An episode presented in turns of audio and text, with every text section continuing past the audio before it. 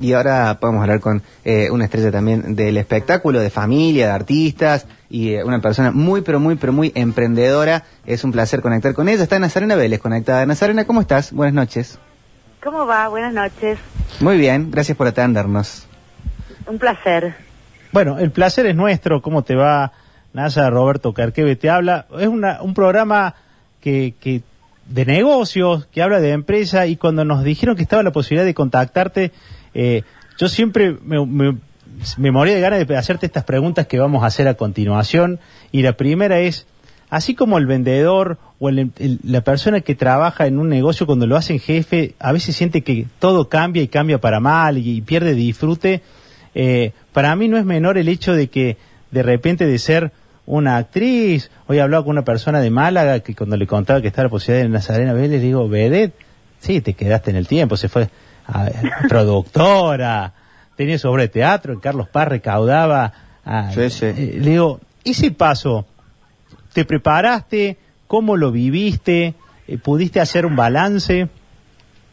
A ver, yo desde los 14 años que laburo, tengo 46 tengo una vida bastante transitada en este medio y la verdad es que me fui dando cuenta que amaba producir, que es, que es lo, que, lo que hago hace más de 10 años, hace exactamente 10 años, o no, en realidad me, me daba cuenta ya cuando laburaba con Gerardo Sofovich, que él es un te podía gustar o no su humor o su forma de hacer televisión, pero era un gran empresario, justamente que ustedes hablan de empresas, de negocios, era un gran empresario, un tipo que con una manzana te hacía un programa que facturaba millones y millones.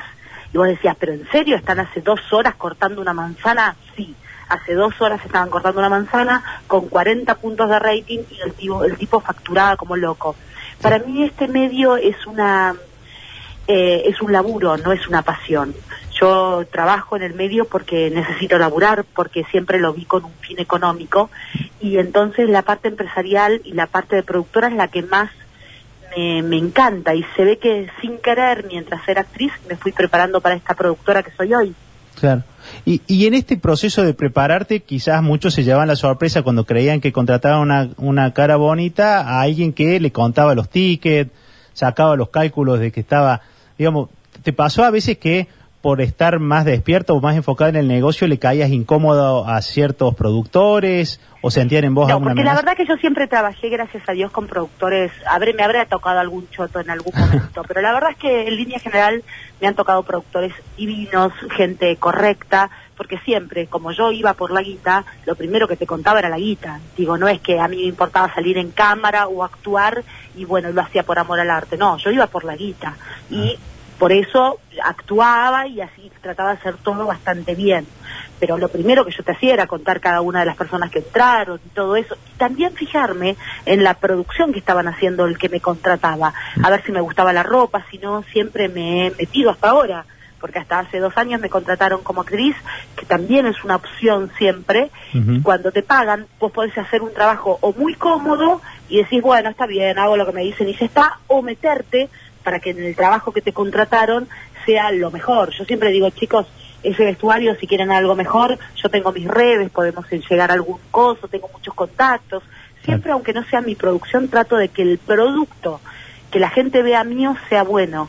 Y eso al contrario, vos imaginate que laburé de productora mucho tiempo gratis. Porque, por ejemplo, Gerardo me decía, sí, nena, buscar el vestuario que quieras. Pues yo decía, mejor si ponemos esto lo otro y qué sé yo. Siempre con una mente de productora pensando en lo que la gente iba a ver cuando llegaba y que no se sienta estafada. Porque a mí siempre me, me, atrajo la producción desde eso, desde ese lugar. El ver cómo uno puede hacer un trabajo bien o lo puede hacer mal. Porque no le importa nada, ¿se entiende? Sí, clarísimo. Sí, de una. Nasa, la, la, cabeza esa de productora que, que, bueno, que has puesto de manifiesto muchas veces y ahora también en, en el programa, también un poco te salva de no marearte con los altibajos que tienen una carrera tan dinámica como la tuya, que por ahí estás, como vos contabas, con Gerardo, haciendo muchísimos puntos de rating, obras de teatro que tienen cientos de miles de espectadores eh, y otros programas con mucho éxito, tiras y tal, y después llegan épocas en donde eh, capaz que se... Te rajas el orto. Sí, sí, sí, sí, Que no te llaman ni tu tía, sí, claro. Pero también, ¿sabes qué me pasa a mí? Que a mí el ego no me juega en esto, porque como les decía recién, esto para mí es un laburo. Yo no quiero ser la mejor actriz de Hollywood, ni la mejor actriz paga en el país. Cuando tuve que mostrar el culo, que para mí eso me generaba un ingreso, porque era un momento donde tenía 29 años y estaba buenísima, y era una forma de, bueno, era vedette, salía en tapas de todas las revistas, en Playboy, eso siempre fue económicamente. Yo después llegaba a mi casa y de los 19 soy mamá. O sea, mi realidad es completamente distinta y yo lo que tengo que pagar es la olla de mi casa. Digo, yo tenía que pagar desde los 19 que pago una obra social de otra criatura, después a los 25 de una más y hace 10 años más de una tercera. Digo, la verdad que para mí siempre fue una vuelta monetaria. Entonces, cuando no me llaman, no, no es que me pegan mi ego decir, ay, no me quieren, ya estoy vieja, estoy chota, no me quieren, la gente me odia, o no, yo digo, uy, la cosa, a ver, ¿qué puedo hacer? Bueno, me pongo fuerte en las redes, hago esto, porque se me corta la guita. Digo, siempre lo pienso desde el lado monetario. Se da cuenta que a vos importa nada tener un drugstore, pero lo tenés, porque con eso vivís por más que lo que vos amás es ser periodista y hacer tu programa de radio, pero no te entra la guita por ahí, te entra en un almacén o en, o en un kiosco. Entonces, vos lo que querés es que el kiosco facture, no te da pasión el kiosco, ni te, ni te vas a morir ni por no ser el mejor kiosquero. Pero la verdad que lo que uno quiere es facturar, y eso es lo que me pasa cuando vienen las vacas flacas, que no tenés tanto laburo. Digo, uy, bueno, hay que arremangarse y ver cómo, cómo puedo subsanar esta guita que no me está entrando porque no me contratan, por ejemplo, para tal cosa. ¿Se entiende? Sí, sí, de una. ¿Y eso te es fácil trasladar, eh, no solo a tus hijos, sino a colegas, amigos, amigas que por ahí no pueden vivir la vida o verla de la misma forma? Te, se, se, entiende fácil cuando le explicas o, o, por ahí no, pero Yo no les explico porque en línea general mis colegas son todos apasionados de esto. Hacen porque aman. Bueno, yo de hecho sin ir más lejos, mi hija Barbie es una actriz de pasión. Barbie le ofrecen millones para estar en, cantando, en bailando, en el chorongueando, en cualquier lado, y esa no. Esa quiere hacer sus películas, sus cosas. Entonces va por un objetivo, va por un objetivo. Eh, yo lo tengo también a, Santiago, que es mi pareja, que también está en Hermanes, en la hora que vamos a estar este fin de semana haciendo por streaming, y también es un apasionado. A mí no me pasa, chicos, a mí yo no soy una apasionada yo, soy una laburante. Entonces, yo no tengo que explicarle nada a mis compañeros. En línea general, todos mis compañeros son apasionados. Entonces, vivimos dos realidades distintas. Es como que a vos no te importe un sorongo hacer la radio, a que te importe un montón. Hay una diferencia abismal. Entonces, ya hay cosas que no se tienen que aclarar. ¿Se entiende? Está clarísimo. Y, y en este proceso, por ejemplo, de estos cambios, ¿no? Porque en un momento vos decías, recaudabas por, por lo que generaba tu cuerpo y tuviste que hacer un clic y reinventarte y ahora, después tuviste otros episodios, episodios que te obligaron a reinventarte otra vez y ahora pandemia. Y, y, y, hmm. redes, y, te pasa, como hablábamos en el comienzo del programa, de que a veces uno se pone en movimiento sin tener certeza a dónde va, pero para no quedarse quieto, cuando y sobre todo cuando ve que otros se empiezan a quedar. Eh, no, no, pero también tiene que ver con una cuestión de sobrevivir. De sobrevivir. Digo, yo no puedo estar un año sin trabajar. Esa es la verdad. Yo tengo que laburar, yo tengo que facturar. Yo tengo una obra social con mis criaturas que me llega todos los meses. El gas, el agua. Vivo en un barrio privado, tengo que pagar expensas.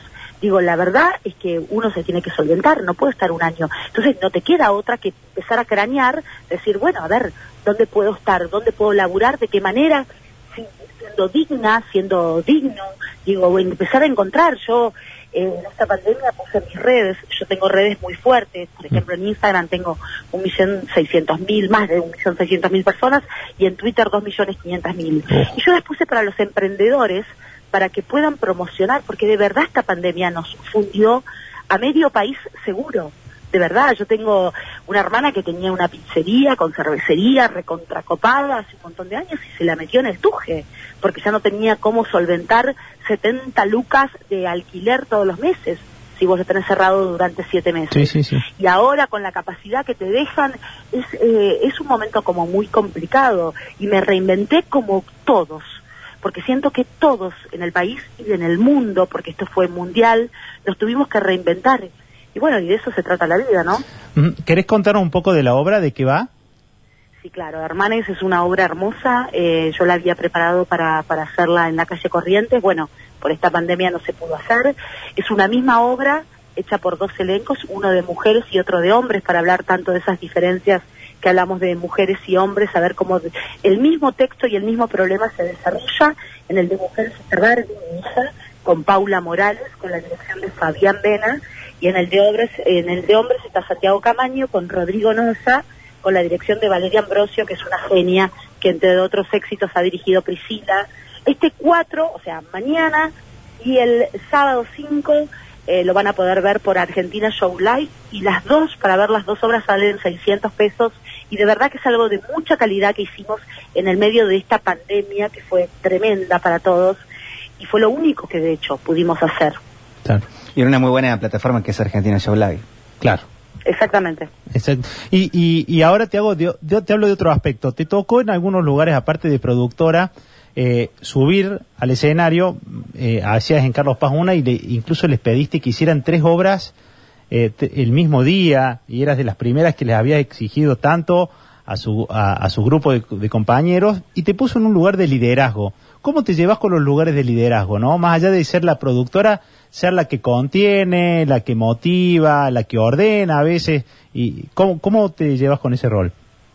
A ver, tengo, mm, yo siento eso como un poco como la maternidad, esa cosa de contención donde vos tenés que guiar al elenco y darle la seguridad de que todo lo que necesitan va a estar y que si las cosas no funcionan tal cual como lo pensábamos, vamos a buscar, a encontrarle una, una vuelta. Este, trato de ser como muy contenedora. Eh, reacciono y trato a la gente de la misma manera que me gustaría que me traten a mí o a alguno de mis hijos. Entonces trato de ser, me llevo bastante bien. Lo siento más por el lado como maternal. Mira, mira. Eh, y, y cuando sentís que no entienden de esa manera, cuando sos materna. Bueno, no, o sea, si la gente no entiende pues cuando la tratas bien y, y haces una cosa bárbara. Yo aparte soy de cumplir todo lo que digo como productora. Si yo te llamo y te contrato y te digo, mira, vas a ganar cinco pesos. Bueno, primero me pegas un cachetazo. No, mira, eh, digo, eh, si yo te digo, vas a ganar cinco pesos. Bueno, ok, yo te puedo asegurar que los cinco pesos los vas a tener. Yo te puedo asegurar que lo que yo te dije, que como el programa que te dije o la obra de teatro que te dije que íbamos a hacer, la vamos a hacer. Si yo te digo que va a haber esta cantidad de prensa, la va a haber. Entonces, si después ya reaccionas mal, tenés un problema en el 8 y, ahora, por ejemplo, ya que negociaste Hermanes para esta plataforma, ¿ya negociaste el verano también? ¿Carlos Paz? No. ¿No? No, no, no, no, no, Yo creo que van a ser muy pocos los que puedan ir y hoy teniendo en la mano, perdón, y hoy teniendo en la mano este, los números de ADET, lamentablemente, de cómo empezó el teatro acá, presencial va a estar muy difícil. Yo creo que las obras que puedan hacer teatro presencial, Dios quiera que les vaya bien, Dios quiera que vaya mucha gente.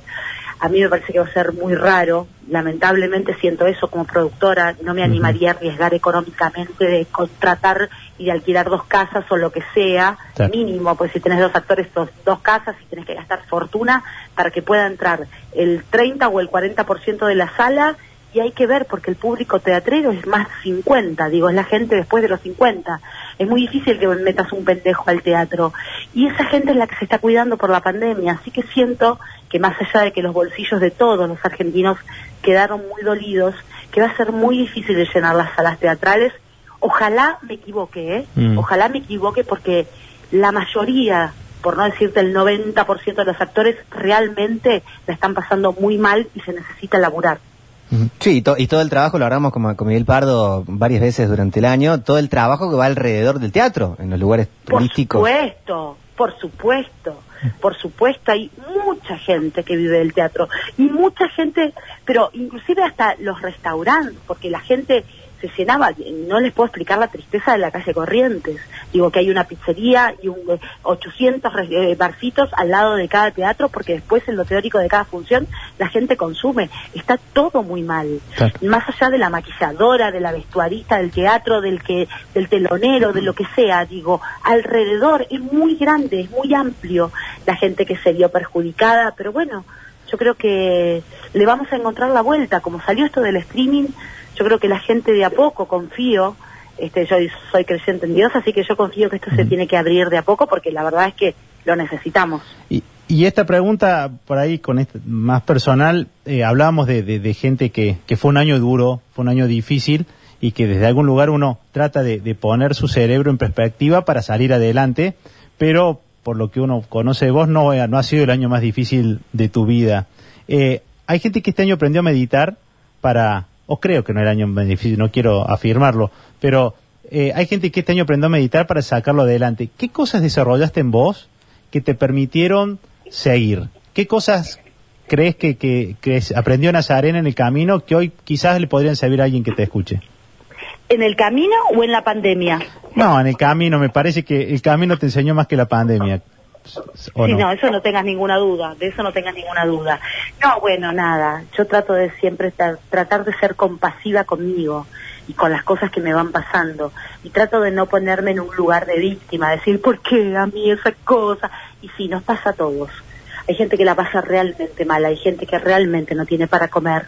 De verdad, yo estoy ayudando en este momento a más de 10 merenderos solo de Quilmes solo de Quilmes, que es de donde nací, y no tenés una idea Mm. las necesidades de la gente. Entonces yo siempre trato de salir, que cuando algo malo me pasa, trato de salir de eso, del lugar de víctima, que a veces nos queda tan cómodos, este, y decir, bueno, vamos, vamos para adelante, porque de esto también hay que salir, de todo hay que salir. Sin duda. Nazarena, te agradecemos mucho la charla que nos, nos has atendido y invitamos a la gente a, a que eh, vaya y chequee Hermanes la obra en eh, Argentina Show Live para el streaming este 4 y 5 de diciembre. Este fin de semana va a estar lindo. Muchas gracias. Gracias a ustedes, de verdad, gracias y muy buen año. Ojalá que el 2021 sea mucho mejor para todos nosotros. Muchísimas Ah, ojalá gracias. que sí. Muchas gracias. Buenas noches, Nazarena.